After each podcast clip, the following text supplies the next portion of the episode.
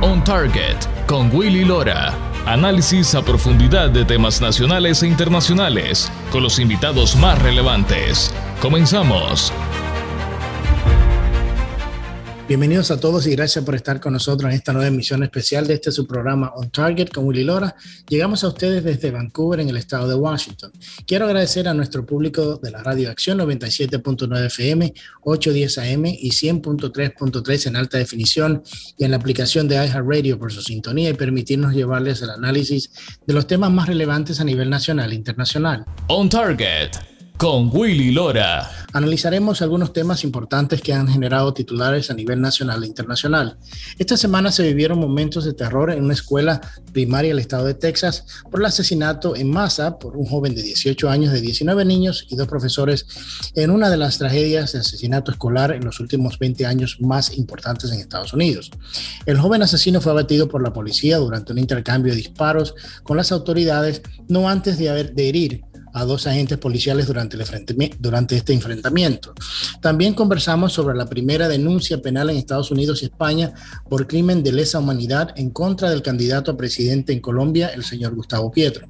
Para analizar estos temas, estos y otros temas, me acompañan Sadi Chávez Díaz, profesora de la escuela primaria en el estado de Texas, Jorge Bonilla, director ejecutivo de Marci Latino, y el ciudadano colombiano comprometido con los derechos humanos y democracia, el señor François Covard, a quienes le doy la bienvenida a este programa. Bueno, eh, Sadi Chávez, bienvenida al programa, ¿cómo estás?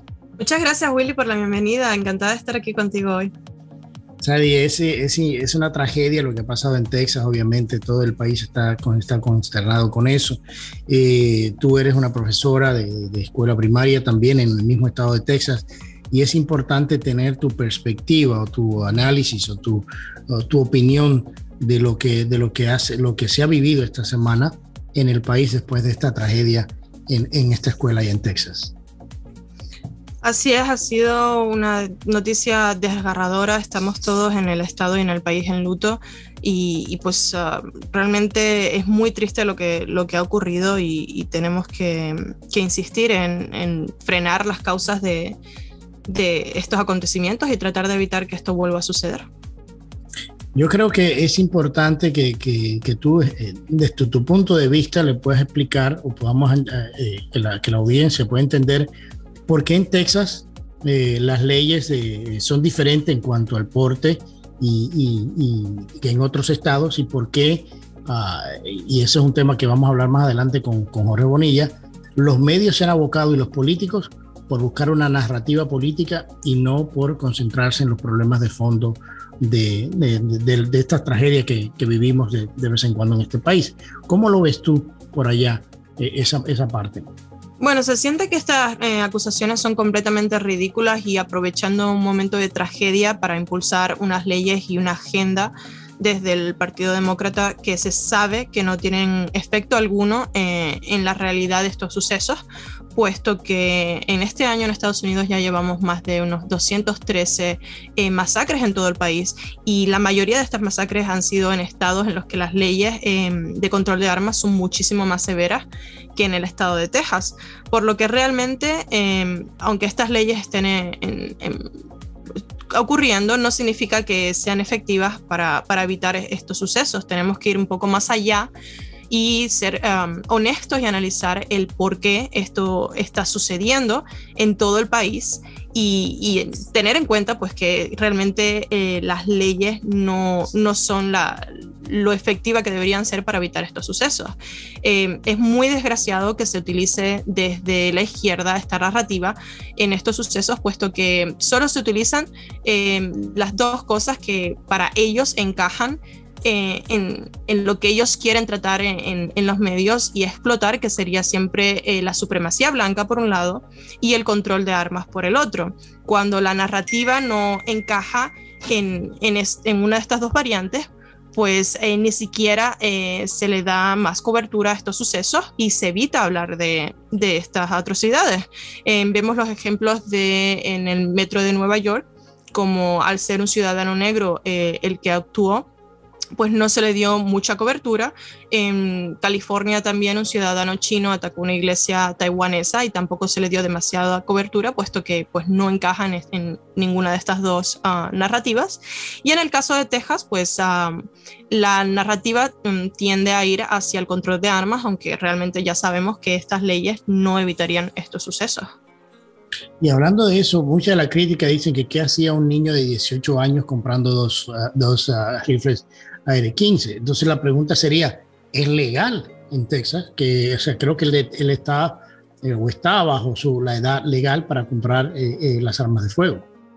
Es legal comprarlas, pero no es legal portarlas hasta los 21 años. Así que en ese caso estaría infringiendo esa ley en particular.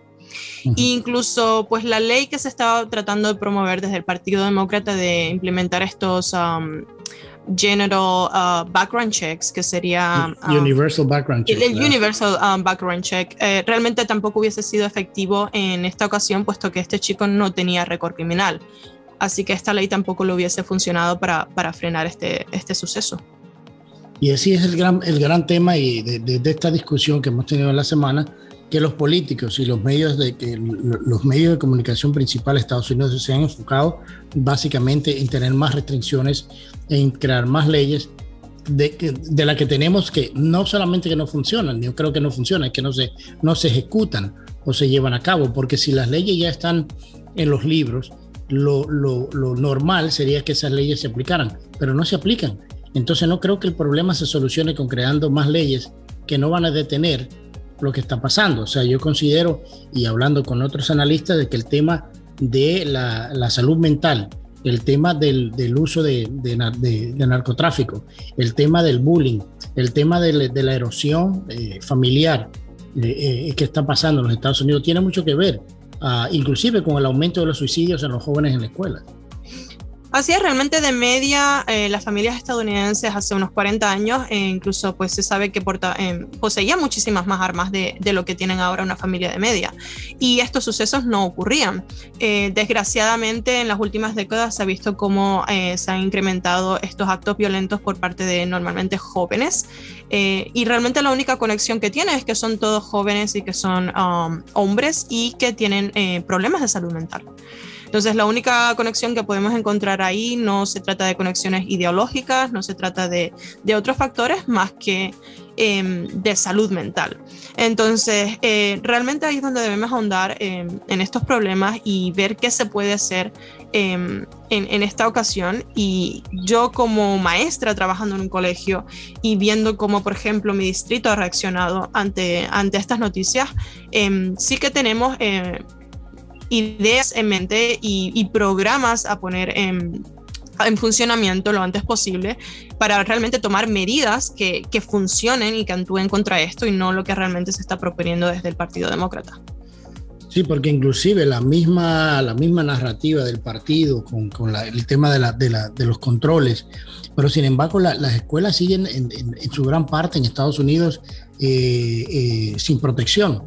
O sea, yo creo que... Sí, vemos mucho... diferencia realmente entre escuelas privadas y escuelas públicas y vemos como las escuelas privadas realmente sí que han hecho esta inversión de tener eh, seguridad eh, sí. y normalmente incluso guardias. Eh, vemos en los casos de las, de las escuelas judías en, en California, en las que pues uh, por razones de odio se sabe que son un gran target en Estados Unidos, por lo que ellos han tomado esto muy en serio hace muchos años y son eh, lugares que ya se encuentran altamente protegidos y que tienen un muy buenos resultados. Entonces lo que nos toca ahora realmente es tratar de eh, trasladar este tipo de seguridad de las escuelas privadas a las públicas y realmente invertir eh, en la seguridad de, nuestros niños, puesto que es ridículo que, por ejemplo, en bancos y otras instituciones se tenga un muy buen sistema de seguridad y que no estemos protegiendo a nuestros niños.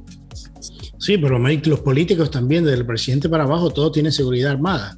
Entonces, para nuestros niños. Sí, así es. Y también, pues, apoyamos uh, conflictos internacionales enviándoles armamento, eh, por ejemplo, en el caso de Ucrania con estos eh, tantísimos millones que se han enviado, y que está muy bien uh, apoyar todas estas causas eh, internacionales en las que estamos luchando realmente contra, contra ese monstruo ruso que nos ataca pues nuestra cultura occidental pero también tenemos que mirar un poco ah, hacia adentro, hacia nuestro país y hacia las cosas que realmente tenemos que hacer por, nuestros ciudadanos y cómo mm, mejor protegernos. Entonces, si por un lado los demócratas apoyan eh, el uso de armas y enviar pues todos estos recursos a, luchar una guerra internacional, ¿cómo va a ser que en, en, nuestro territorio no se apoyen eh, leyes que promuevan nuestra propia seguridad y la, eh, la, seguridad de nuestros niños?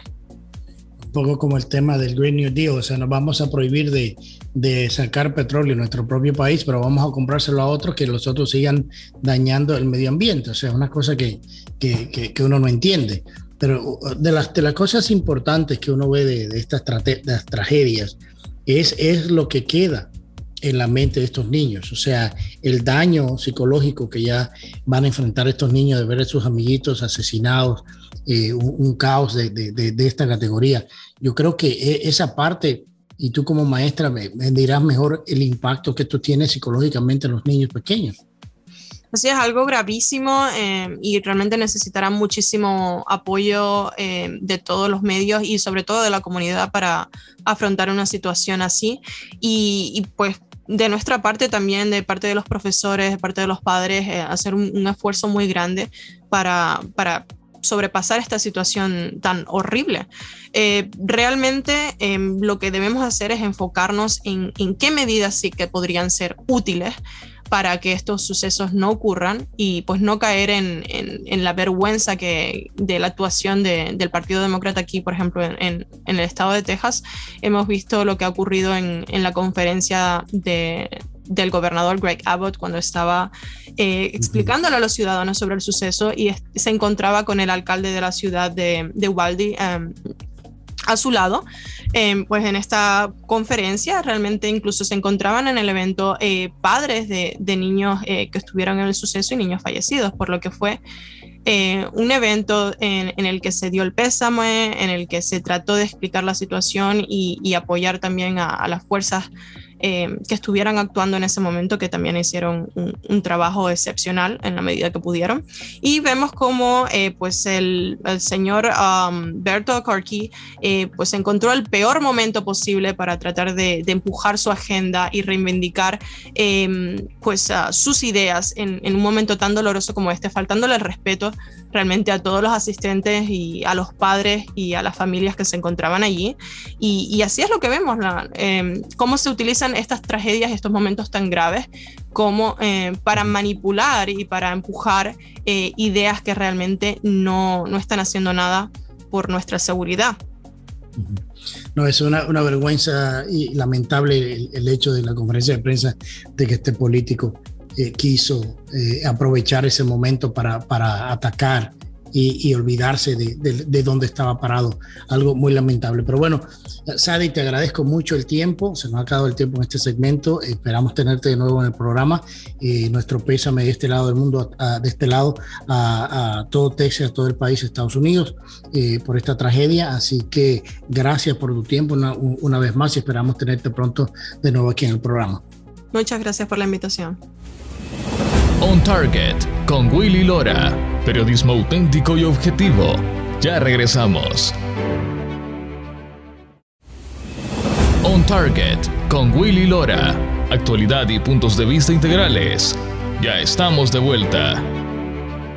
Ya estamos de regreso con su programa On Target con Willy Lora. Y me acompaña mi amigo y colega Jorge Bonilla de Marci Latino. Jorge, eh, bienvenido al programa. ¿Cómo estás? Saludos, Willy. Muy bien. Muchísimas gracias, como siempre, por la invitación.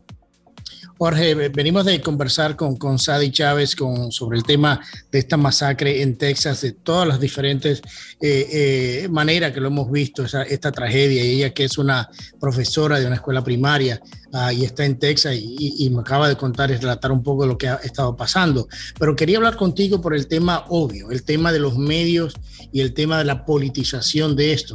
Es increíble ver cómo eh, estos canales de televisión se fueron y se embarcaron indirectamente y rápidamente al tema del control de armas y legislación en ese sentido. Mucho se ha hablado de la posibilidad de tratar de cambiar la narrativa porque las elecciones de noviembre eh, eh, no son muy favorables para el Partido Demócrata, vamos, están utilizando esta tragedia, pero esto, eso es lo que creo que le ha dolido mucho a la gente, que se haya tratado de politizar de esta manera por parte de los medios lo que pasó en Texas.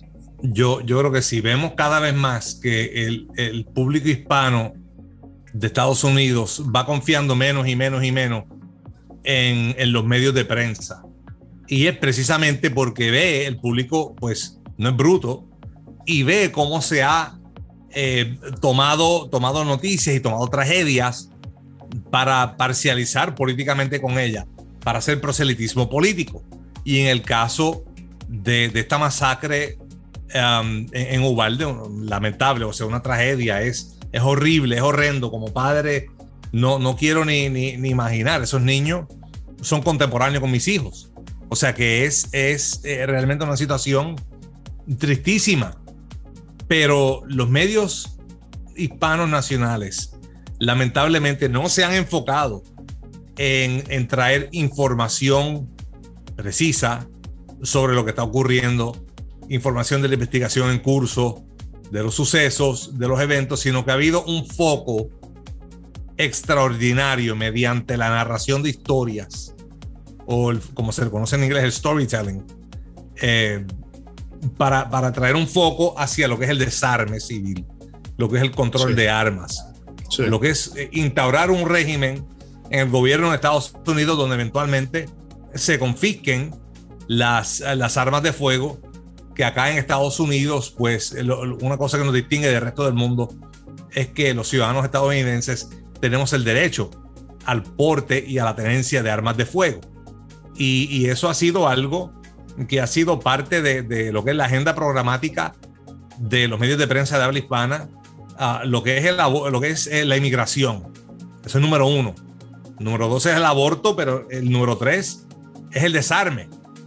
Y entonces, lamentablemente, eh, han enfocado toda su cobertura desde ese norte narrativo. Y, es peligroso porque se dejan de, conversar con lo de fondo el tema real, el tema de la, de la, la enfermedad mental, el tema del abuso de drogas, el tema, el tema del tráfico de, de, de, de, personas, el tema de la, de la, de la, o sea, de las mismas crisis, el bullying y todo lo claro. que está pasando con estos chicos. Entonces se deja de tocar los temas fuertes y entendemos que hay una, eh, es una historia humana muy grande, es una, es una es, o sea, esto ha sido un evento catastrófico para el Estado, pero ver a elementos como el, el Better Work, que, que, llega a interrumpir una conferencia de prensa simple y llanamente para convertirse en el titular de los principales medios del país eh, es, es vergonzoso. Y, es, y, eso lo vimos, y además de, la utilización de, lo, de, de los, familiares para, seguir empujando esta agenda de control de armas que no tiene absolutamente... Eh, le hubiesen puesto, según los mismos analistas, todas las leyes que te tienen pensadas y eso no hubiese parado a este chico de hacer lo que hizo. No, eh, y, tocando eso brevemente, hay un patrón con todos estos tiroteos masivos. Pero una vez más, los medios nunca informaron sobre eso. Y este es el problema. Cuando pasó hace cuatro años el tiroteo de Parkland en Florida, también los medios de, de prensa hispana se enfocaron en el narrativa del control de armas y en, en, darle tiempo pues a, a, un, a padres particulares que estaban con el tema del control de armas y que estaban favorables a esa agenda. Pero nunca se habló el caso de Parkland, por ejemplo, de todos los descalabros institucionales que llevaron hasta que se diera esa masacre. Porque, Willy, tú sabes que no es como que de un día para otro un chamaco se levanta de la cama y compra un fusil y decide que va a ir a acribillar una escuela. Eso no sucede, claro, sino lo que hemos visto, hemos visto un patrón de conducta donde es alguien que, que vive en un ambiente de alguna disfunción familiar, donde hay algún tipo de, de, de, de, de alejamiento de la sociedad, alguna marginación o marginalización social, donde no hay esa estructura familiar, donde hay quizás algún trastorno mental o antecedente o síntomas. Ya en este caso del de Ubalde, ya se está hablando de que maltrataba animales. Eso no se sabía, Increíble. pero ya se Eso está no viendo que abusaba animales. O sea que hay un historial de algún tipo de trastorno mental, de algún tipo de, de intervenciones, eh, de, de, indicios donde sí. debió haber habido algún tipo de intervención. Y entonces, ¿cuáles son todas estas cosas que no se hicieron, que llevaron a que tuviese una revisión de antecedentes limpia o a la hora de comprar el rifle. Todas estas cosas que pasaron. Sí. Ahora está saliendo que estuvo en un chat, en un grupo de chat de Instagram antes de salir a hacer, eh, cometer esta barbarie y que entre los que estaban en el chat había un agente retirado del FBI. Sí. O sea, hay todo un hilo de adultos que sabía que algo andaba mal con este personaje antes de que saliese a hacer esta fechoría. Y no se habla de todo eso porque queremos ir por, por lo, más, eh, lo más simple que es esta narrativa de, de tratar de provocar un desarme civil en los Estados Unidos que no va a pasar Eso no va a pasar. no va a pasar. Y la razón para los que nos escuchan en Latinoamérica por la que esto no va a pasar es porque Estados Unidos es un país formado en revolución y los próceres de este país, los fundadores patrios de este país, en los documentos orgánicos de este país, como lo que es su constitución, determinaron que, que para preservar la, la libertad de los ciudadanos era necesario que los ciudadanos tuviesen acceso y vamos a usar el lenguaje de la prensa y el lenguaje de los medios, era necesario que sí, que los ciudadanos tuviesen acceso a armas de guerra. Sí. Era necesario. Y eso eh, lo dice en la Constitución y lo ratifican las cartas federalistas, que son el exégesis constitucional contemporáneo de ese momento, donde los fundadores patrios explicaron por qué era que iban a colocar estas enmiendas. Sí. Y en el, y en el Sí. caso del control de, de- de la posesión de armas, James Madison, en la Federalista número 46, explica que, que en el hipotético de que hubiese que, que- que- que el gobierno federal montase un ejército, Sí. hay que tener una milicia para tener en, en- en- en- o sea, para tener en check, para preservar la libertad del pueblo. Entonces se han ido por esa narrativa, pero eso no va a ocurrir. Eso no va a ocurrir, señores. Cubran la noticia, cubran todos estos fracasos institucionales que llevaron a que este muchacho se hiciera esta arma de fuego y cometiese esa fechoría. Y que cada día son más, o sea, son más estos actos violentos, cada día eh, eh, eh, sí está más este deterioro ah, ah, social que estamos Social, viendo, sí. el, el abuso de droga, el, el- los padres no poniéndole atención a sus hijos, o sea, eh, eso, eso ha traído mucho de lo que hemos visto, porque o sea, los- los- estos chicos se van a refugiar donde sus amigos, a refugiarse en un iPad, a refugiarse en, en- en- en un celular. Entonces yo creo que eso tiene mucho que ver con lo que estamos viendo y lo que se ha ido comentando eh, en cuanto a eso. Me queda un minuto solamente, Jorge, y antes de, de dejarte ir, quería, quería ah, preguntarte, ¿qué va a pasar con los medios? ¿Van a seguir así? O sea, no, no, no piensan, no pensarán que t- tienen una responsabilidad informativa. La- lamentablemente yo no veo, no, no le veo un, un remedio a corto plazo a esto. Por eso toca consumir prensa independiente, medios independientes que no sean medios hegemónicos, voces como la tuya, Willy, voces como tantas otras que están por ahí, que, que traen el verdadero balance a la noticia y la verdadera perspectiva de la noticia, eh, donde no hay eh, esa línea narrativa hegemónica de una prensa hegemónica y, y se vea realmente el balance de todos los aspectos, de todos los hechos que se ven en el día a día. Jorge, muchísimas gracias por tu tiempo, como siempre. Bienvenido aquí al programa. Vamos a seguir conversando sobre ese tema, así que muchísimas gracias. Gracias a ti, Willy. Bueno, vamos a nuestra última pausa. Al regresar, se hace la primera denuncia internacional por genocidio al candidato a la presidencia de Colombia, Petro. Ya venimos con más después de la pausa. On Target con Willy Lora. Periodismo auténtico y objetivo. Ya regresamos. On Target con Willy Lora. Actualidad y puntos de vista integrales. Ya estamos de vuelta. Ya estamos de regreso con nuestra última parte de este programa especial On Target con Willy Lora. Y ahora me acompaña mm, eh, desde Miami eh, nuestro amigo François Covart, quien está llegando a Estados Unidos a hacer una denuncia en contra del candidato a presidente por la izquierda en Colombia, ah, el señor Petro. Uh, Cabar, eh, François, bienvenido al programa. ¿Cómo estás? Muy bien, muchas gracias. Quiero aclararte que la denuncia ya está presentada y radicada. Perfecto. Entonces cuéntanos un poco, porque es una denuncia muy interesante, es muy importante. Estamos hablando de, de crímenes de lesa humanidad. Eh, escuchamos a la congresista, eh, eh, una congresista de la Florida, que dijo a María Elvira, que dijo en esta semana que el señor Petro también, además, es ladrón, terrorista, o sea, le ha llamado un montón de, nombres también por este lado. Hablemos un poco de en qué se basa la denuncia que ya está radicada, François.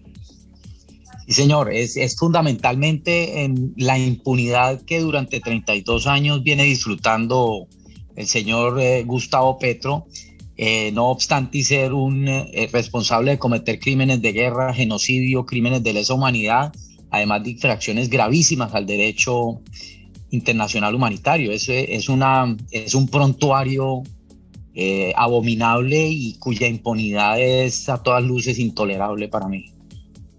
Y es, increíble porque mucha gente se preguntaría por qué este candidato Petro eh, en Colombia se mantiene en, eh, eh, o ha estado y se ha mantenido en la preferencia del voto para estas próximas elecciones, a pesar de, las denuncias que se le han hecho y del historial que tiene este, este candidato ahí en Colombia.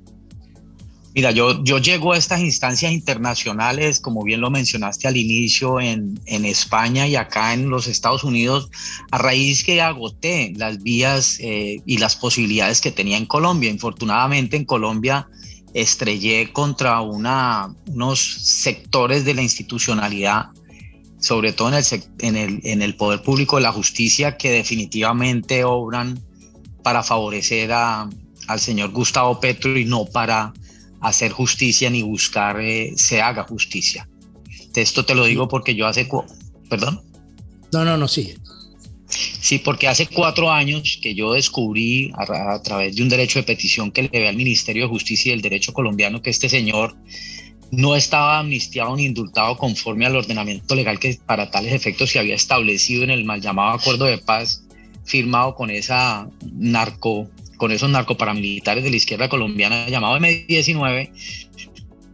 A partir de ahí inicié una acción ante las autoridades competentes, Consejo de Estado y Corte Suprema, que fueron desestimadas con una pobreza argumental desde el punto de vista jurídico eh, extrañísima y a partir de ahí eh, busqué la alternativa de la justicia por fuera y llegué a la jurisdicción universal, que es justamente la, el fundamento de toda esta denuncia yo pensaría que, yo pensaría que, o me gustaría pensar que Estados Unidos, que es un aliado eh, de Colombia por muchísimos años en toda la lucha contra el narcotráfico, la guerrilla y todo eso, eh, por lo menos debiera de llamarle la atención, y creo que por eso lo importante de la denuncia también aquí en Estados Unidos, de, que la justicia interna en Colombia le haya puesto todas las trabas a, este tipo de, investigación y denuncia que tú vienes a hacer en Estados Unidos. O sea, la gente se se lo encontraría, por lo menos en Estados Unidos, un poco interesante de que hayas, que traer, hayas tenido que traer el caso a Estados Unidos y España, porque la misma justicia en Colombia no, no, le da esa garantía del debido proceso a una denuncia que viene, eh, según, según tu planteamiento, bien, eh, eh, bien explicada y bien documentada por encima de todo. Es que mira, es que Estados Unidos ha fallado porque, por lo menos en esta denuncia mía, yo, yo, yo denuncié 40 noticias criminales, pero el Centro Nacional de Memoria Histórica de Colombia tiene más de 5.900 crímenes e infracciones graves al derecho internacional humanitario cometidos por el M-19. Yo nada más pude 40, pero de estas 40 hay tres que involucran ciudadanos norteamericanos, tres crímenes de lesa humanidad. Es que el M-19 fue el movimiento narcoparamilitar de la izquierda colombiana que incursionó y sentó el precedente para la macabra industria del secuestro. Ellos en, en, en Cali, Colombia, mi ciudad, se secuestró el M-19 al gerente general de Sears Roebuck, ciudadano norteamericano. Ese secuestro sigue impune. El M-19 en Bogotá, Colombia, secuestró a un predicador norteamericano y lo asesinó mientras estuvo en cautiverio. Eso sigue impune. Y el más reciente de todos, cuando en, 1900, en el 1980 el M-19 secuestra a la Embajada de República Dominicana a 53 personas. Durante 61 días, 35 de esas personas eran personas internacionalmente protegidas, valga la pena la redundancia, porque eran personal diplomático debidamente eh, acreditado en Colombia, 16 de esos 35 eran embajadores y entre ellos el embajador norteamericano, el señor Diego Asensio. Ese secuestro, esa tortura, esa amenaza de muerte a la que sostuvieron a este embajador durante 61 días en caso de que el gobierno no se sometiera a las peticiones del M19 o se intentaba una operación de rescate, eso sigue impune. Eso es para los ciudadanos norteamericanos que confían en su justicia, que además es una justicia que opera en Colombia, tenemos el 93% de impunidad. Para, los ciudadanos norteamericanos tiene que ser intolerable que siga eso. Y para mala fortuna del señor Gustavo Petro, eso por ser un crimen de lesa humanidad no prescribe. Acuérdate que Augusto Pinochet sí. Eh, a los 83 años, este señor Gustavo Petro tiene 18, 19 años menos que Augusto Pinochet y hasta aquí le llegó la impunidad. Sí, es increíble porque yo creo que lo que mucho le sorprende a toda la audiencia aquí en Estados Unidos eh, y, en, Centroamérica es el hecho de que una persona con ese, con ese background, con, esa, eh, con ese historial delincuencial y criminal como, como la, se denuncia, tenga esta posibilidad de tomar la rienda de un país que, que es clave en lo que viene siendo la seguridad hemisférica, el tema del narcotráfico, uh, para, para no solamente Estados Unidos, sino para el mundo. Pero es parte, es parte de una estrategia comunicacional porque en Colombia como en la Alemania nazi, guardadas las proporciones obviamente, se normalizó y se viene, se viene normalizando desde hace más de 60 años que estos narcoparamilitares de la izquierda colombiana no son criminales ni son terroristas, ellos son insurgentes, ellos son rebeldes, ellos son revolucionarios, nada, son peores son quienes sentaron el precedente, son, son unos criminales de lesa humanidad, pero a la población colombiana, y yo en este caso sí me excluyo, la, la población colombiana se adormeció y está convencida que no hay nada que hacer, que eso ya quedó así, que si tú hablas al respecto eres un guerrerista, eres una persona que no pasa la página, eres un intolerante. El ordenamiento penal internacional desde 1945 con el Estatuto del Tribunal Internacional Militar de Nuremberg en 1948 cuando se promulgan los derechos universales del hombre y en 1968 cuando se promulga la Convención sobre la imprescriptibilidad de los crímenes de guerra y los crímenes de lesa humanidad estableció que esto no se podía dejar impune porque era peligrosísimo y en Colombia sí que sabemos los peligros que encarna la impunidad. Y, es, y, es, y es como, como tú dices, o sea, y uno se pone a pensar, uno se pone a pensar, estamos, y, vuelvo a la, pregunta anterior, estamos frente a unas elecciones que para Colombia no solamente van a ser históricas, van a tener una, un efecto y un impacto eh, que va a durar mucho tiempo, lo que se decida en estas próximas elecciones. Tenemos a la izquierda con la agenda globalista tomándose país por país en Centroamérica, en Sudamérica, eh, se espera también que el mismo Lula da Silva tome control de Brasil una vez más, que es el poderío económico de Sudamérica, y que Colombia esté a la puerta de embarcarse y de, y de posicionar a una persona como el señor Gustavo Pietro en la, en la, en la primera magistratura del país, es algo que eh, en ciertos círculos es casi impensable. Eh, mirando la, mirando las consecuencias de este otro gobierno que hemos tenido en la región, como el mismo Castillo, que hemos visto lo que ha pasado con, con Castillo, o sea, en el Perú. O sea, nos no, ponemos a pensar, o sea, ¿qué está pasando con nuestra región? ¿Por qué la gente a estos casos, a estos temas, a esta agenda, le están haciendo mucho más atención o le están poniendo más atención que a otra agenda que son a lo mejor no de su completa, eh, de su completo gusto, pero no reflejan lo que es el background o la historial de elementos como como Petro.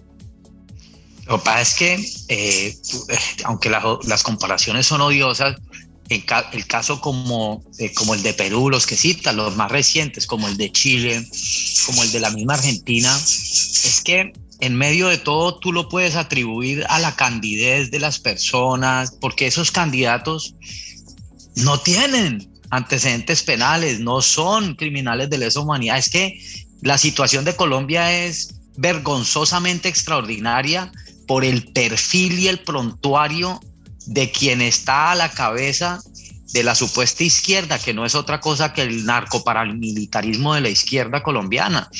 Es que eh, ni Lula da Silva, ni Boric en Chile, ni el señor Castillo en Perú, ni los Kirchner y, sus sucesores Fernández allá en, en Argentina, ni Lula da Silva. Es que los que tú, el, el mismo Rafael Correa, ellos pueden haber sido cómplices, pueden hasta simpatizar con criminales de lesa humanidad como los, que, los del régimen cubano, pero no lo son. Es que en Colombia este señor Gustavo Petro es un criminal de lesa humanidad, es un genocida, hasta ahora impune. Eso no es tolerable y no se puede tolerar y mucho menos una nación grande como Estados Unidos cuya justicia se impera, porque ten presente, y lo reitero si ya lo había dicho, que en Colombia la, el, el, índice de impunidad en nuestro poder judicial es, alcanza índices del 93%. Eso es inaceptable. Y ¿cómo, tú has recibido, cómo ha recibido la gente la, denuncia aquí en Estados Unidos, en España? ¿Cuál ha sido ese recibimiento por parte de las, autoridades judiciales a, tu petición? Eh, es un mecanismo, eh, Willy, que nunca se ha utilizado, que nunca se ha implementado. Entonces agradezco muchísimo que, que, que yo haya podido radicar la denuncia y obviamente, aunque esto tiene unas consideraciones especiales por tratarse de, de infracciones graves al derecho internacional humanitario, los aparatos de justicia no están ni tienen por qué ajustarse a ello. Entonces yo estoy ajustándome a cada aparato de justicia. Por ejemplo, yo tengo que conseguir abogado en España y muy seguramente tendré que, tendré que hacer lo mismo acá en Estados Unidos una vez el el Justice Department eh, me, haga parte y me notifique. Aquí en Estados Unidos es mucho más hermético el manejo de la justicia. Ya en España tengo juez asignado, tengo ya, o sea, conozco eh, eh, dónde está el proceso. Acá en Estados Unidos no. Entonces, es normal, ¿sabes, Willy? Acuérdate que llevamos 32 años de impunidad. ¿Qué tanto es esperar un rato más mientras estas justicias que sí, la justicia de estos países que sí opera ¿Y qué, tan complicado es este tipo de denuncia? Y ahora mirando desde el punto de vista eh, directamente tuyo personal, ah, porque también es importante eh, entender de que este tipo de denuncia no se hace eh, sin ningún tipo de riesgo. Y viniendo más de, un país como Colombia, que ya sabemos cuál, es la, cuál ha sido esa tradición. Cuéntame un poquito, un poquito sobre eso eh, esa, eh, este, este sacrificio también personal, porque estás poniendo en riesgo mucho de, de, lo que estás haciendo.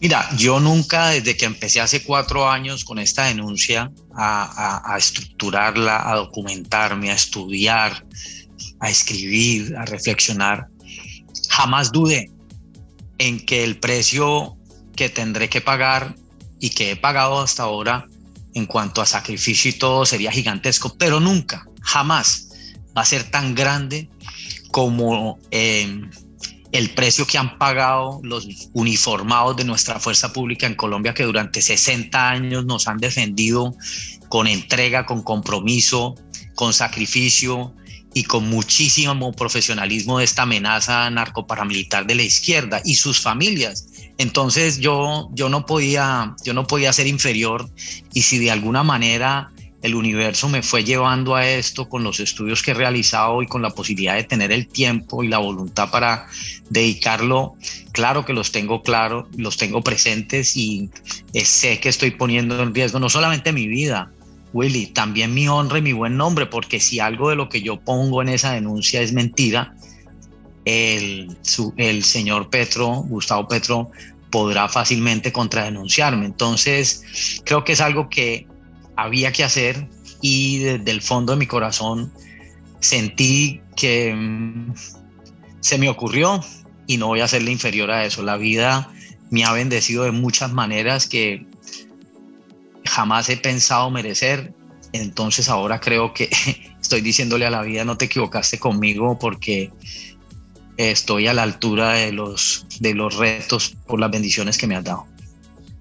Bueno, François, quiero desearte toda la suerte del mundo en, en este proceso y el apoyo de, de, de gente que, que, en realidad te, te quiere, te, te, estima y, y, y, venera el esfuerzo que estás haciendo en, en favor de, de, lo que es el Estado de Derecho y que las personas que han cometido este tipo de crímenes eh, en Colombia y en otras partes sepan que hay personas como tú que van a, hacer la lucha y que van a, traer a la luz eh, estos pasados, estos oscuros pasados, estos personajes que quieren tomar poder en, nuestros países en cierta manera, eh, eh, sabiendo nosotros que sería un futuro muy incierto. Así que muchísimas gracias por el tiempo y te deseamos toda la suerte del mundo.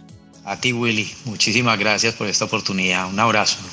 Bueno, llegamos al final de este programa especial en donde analizamos la tragedia en Texas y la muerte de 19 niños y dos profesores en manos de un asesino de 18 años. También conversamos con François Cavar sobre su denuncia penal internacional en Estados Unidos y España en contra del señor Gustavo Petro, candidato a la presidencia de Colombia. Quiero darle las gracias a mis invitados, Sadi Chávez Díaz, profesora de la Escuela Primaria en Texas, Jorge Bonilla, director ejecutivo de Marci Latino, y a François Cabar, ciudadano comprometido con los derechos humanos y la democracia en Colombia, por sus análisis. A nuestra audiencia le agradecemos la atención y su tiempo a este programa especial y los invitamos a que nos acompañen la próxima semana con otra entrega más de On Target con Willy Lora. Y recuerda, es duro fracasar, pero es todavía peor no haber intentado nunca triunfar. Que pase un excelente fin de semana. On Target con Willy Lora. Gracias por su compañía. Escúchanos nuevamente en nuestra próxima entrega en Radio 97.9 FM en iHeart Radio.